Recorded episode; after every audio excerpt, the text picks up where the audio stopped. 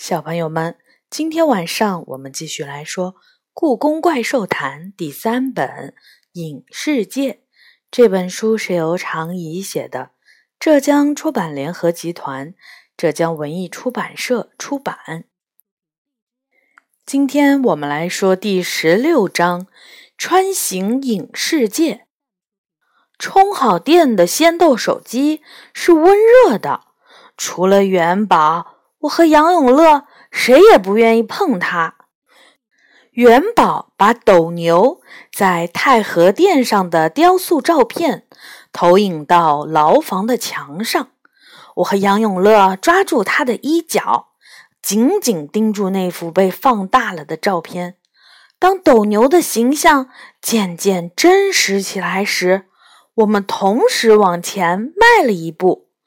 我们站到了另一间牢房里，斗牛正在我们面前熟睡，背后是橘色的微光。元宝猜的没错，虽然穿行到故宫失败了，但是仙豆手机却成功的带我们穿行到了斗牛的牢房。小雨吗？斗牛突然仰起了头，我看到他头上的。一只水牛角正往外渗着鲜血，是我斗牛。我蹲在他面前。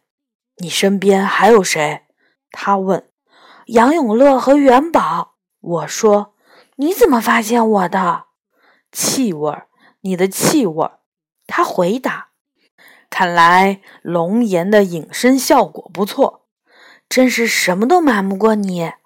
我用衣袖。擦着他头上渗出来的血，问：“你的伤严重吗？”“小伤，就是受伤的时候头有些晕，否则也不会被那些低级的怪物抓住。”斗牛说：“你们从哪儿来？”“从朝风的牢房。”我回答。“那你们怎么进来的？”他有点好奇。“用我的仙豆手机。”元宝得意地说：“它里面有一款软件，具有空间穿行功能。”啊！斗牛露出了吃惊的表情。我原以为那不过是龙大人和你开的玩笑，没想到你真的配上了电池，还真是不能小看你们人类啊！这费了我不少时间，哈哈哈哈。虽然看不到元宝的表情，但我想他一定得意的要上天了。这时候，斗牛突然痛苦的叫了一声：“怎么了？”“没事儿，只是一阵突如其来的头疼，感觉头盖骨要炸开了。”我皱着眉头看着那些伤口，得想办法给你疗伤。治好伤，你们才有可能带我们逃出这里。斗牛苦笑着摇了摇头。我们在这里失去了全部法力，能疗伤的人恐怕只剩下天机星君了。不，还有一个人。他吃惊地问：“谁？”我回答道：“斗神娘娘。”斗神娘娘是谁？元宝问。撕斗枕的女神天机星君把她带到这里，保留了她一部分法力。我回答：“她治好了我的伤，曾经试图带我逃出去，但被天机星君发现了。所以你认为他会愿意为斗牛他们疗伤？”我点点头。如果带他来，我想他会这么做的。他说过，她是撕医术的女神。治疗是他的本性，可是我们怎么才能找到他呢？仙豆手机里没有他的照片。元宝说：“这的确是个难题，在这个迷宫般的影世界里，斗神娘娘会待在哪儿呢？”我皱着眉头思考，突然，一个念头在我脑海中闪了一下。他应该就在天机星君附近。我说，天机星君曾经说过，他爱慕斗神娘娘很多年，所以应该不会让他离自己太远。那问题来了，天机星君在哪儿？元宝问。杨永乐边想边说：“天机星君应该在我们牢房的隔壁。你忘了，我吹极光号角的时候，他曾过来阻止我，说不要吵到邻居。”元宝的眼睛瞪得老大。也就是说，我们还要回到那间牢房去？准确的说，是回到那附近。我回答：“你不是一路上拍了很多照片吗？我们挑离那里最近的地方回去。”你们真打算冒这个险？斗牛不放心地说：“这里地形复杂，还时不时会出现鼹鼠怪，天机星君也在追杀你们。”我坚定的点点头，说：“就是因为这样，仅靠我们自己的力量是逃不出去的。只有把你们的伤治好了，我们才有可能一起逃出去。”斗牛没再说话，看得出他一时也想不出什么好办法。我们还能隐身多久？杨永乐问元宝。大约还有两个小时。元宝回答。时间应该还够，我们出发吧。元宝按拍照顺序选了我们从牢房里逃出来的第一张照片，那是一张隧道的照片，黑洞洞的，看不出什么特别。先逗手机把照片投影到石壁上，我们手拉着手，看着放大的照片，向前迈了一步。在迈开脚步时，我们已经在暗黑的隧道里。斗牛的牢房消失在我们身后。如果我没记错，这里距离我们牢房的位置不到一百米。我们靠着石壁，小心翼翼地往回走。岩石表面布满了弯曲的裂纹，像一张张老人的脸。旁边是波光粼粼的暗河，它的流水声盖住了我们脚步发出的声音。杨永乐带着我们在一块石头旁边蹲下。到了，他低声说：“从这个洞口进去，再往前没多远就是牢房了。希望里面没有鼹鼠怪。”我说：“最好天机星君也不在。”元宝接着说：“我们匍匐着前进，这里很黑，比别的隧道更黑。没爬多久。”我们就遇到一只鼹鼠怪，它像一只黑熊一样的从我们身边跑了过去，没有发现我们的存在。我们路过通往牢房的洞口，那里面静悄悄的，一点声音都没有，也看不清任何东西。过了洞口，就是一扇厚实的大门我把手掌轻轻地放在上面。感觉到一阵冰凉，那应该是扇铁门。门上有一个环儿，没有钥匙孔。我猜这里应该就是天机星君的房间。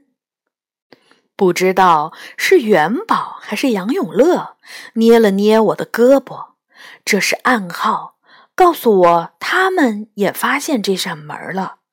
紧接着，他们就朝铁门的对面爬去。我跟在他们后面，心里暗暗希望他们这时候不要放屁。我们摸索到了铁门对面的墙壁，从地面一路摸到我能够到的高度，但什么也没发现。难道我猜错了？斗神娘娘并不住在这里？这儿有东西。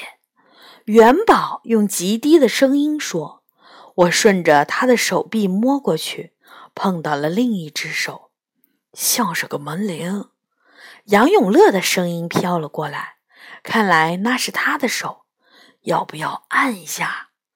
我仔细摸了一下墙上那个按钮似的东西，圆圆扁扁的，有巧克力派那么大。这么一想，我居然肚子饿了。万一是警报器怎么办？元宝有点犹豫。我们是隐生的，你难道忘了？杨永乐不屑地说：“怕什么？”他的手按在我的手上，一使劲儿，光滑的按钮瞬间发出了刺眼的白光。几乎同时，一股白烟冒了出来，隧道里顿时充满了死虫子的气味儿。我被眼前的一切吓傻了，一动不动。还是杨永乐和元宝反应快，拖着我飞快地躲到了隧道的墙角。不过几分钟的时间，飞奔而来的鼹鼠怪们就挤满了隧道。他们眯着眼睛，享受地闻着空气中恶心的味道。对面的铁门哐当一下打开了，天机星君从门里走出来。而斗神娘娘就跟在了他身后。有人碰了八尺玉，天机星君嘟囔着：“难道是李小雨？”斗神娘娘皱着眉头说：“无论是谁，先把这些鼹鼠怪轰走吧。八尺玉散发出来的气味，正好是他们喜欢的蚯蚓味儿。这里的鼹鼠怪会越挤越多的。”在地下，有时候气味和光线比声音更管用。天机星君一边说，一边拍了拍手，瞬间，鼹鼠怪们就像被同时催眠了似的，眼神直直的排着队走出隧道。这是个机会，我松开杨永乐的手，悄悄跟在鼹鼠们的后面。他们不但能掩盖我的脚步声，也能掩盖住我的气味儿。走到斗神娘娘后面的时候，我拉了拉她的衣袖，她几乎立刻就察觉到了这臭味儿，让我觉得恶心。她对天机星君说：“我要出去走一走，要我陪你去吗？”天机星君看着他，不。影世界发生了这么多事，你还是守在这里比较好。他对他微微一笑。天机星君点点头，没有坚持。我轻轻拉着他的衣袖，默默地为斗神娘娘引路。他也尽量神色自然地跟着我走，直到走出那条隧道两百米后，我们才停了下来。斗神娘娘往隧道的方向看了看，确认足够远了，才低声地说：“是你吗，小雨？”“是的，我和我的朋友们隐身了。”我回答，同时轻声地问：“元宝、杨永乐，你们在吗？”四周一片寂静，这让我有些紧张。难道他们还在隧道里？杨永乐，元宝，我睁大眼睛四处看，虽然我什么也看不见。这时，元宝的声音突然在我的耳边响起来：“你这时候才想起我们？”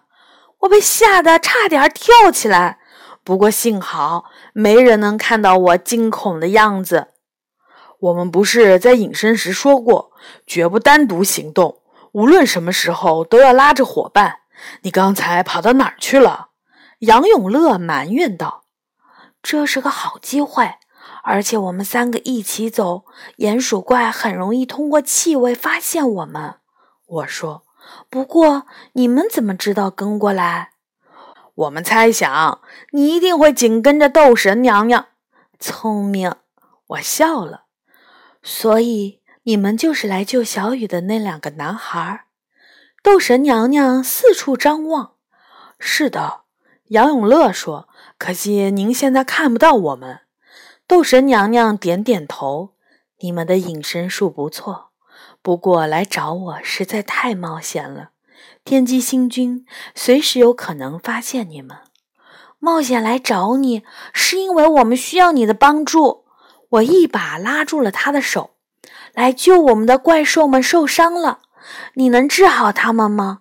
就像之前治好我一样。你指的是故宫里的神兽吗？他问。“是的。”他轻轻叹了一口气说：“我从天机星君那里听说了，我不确定我能不能治好他们。我在这里保留的法力不多，但是我会尽力。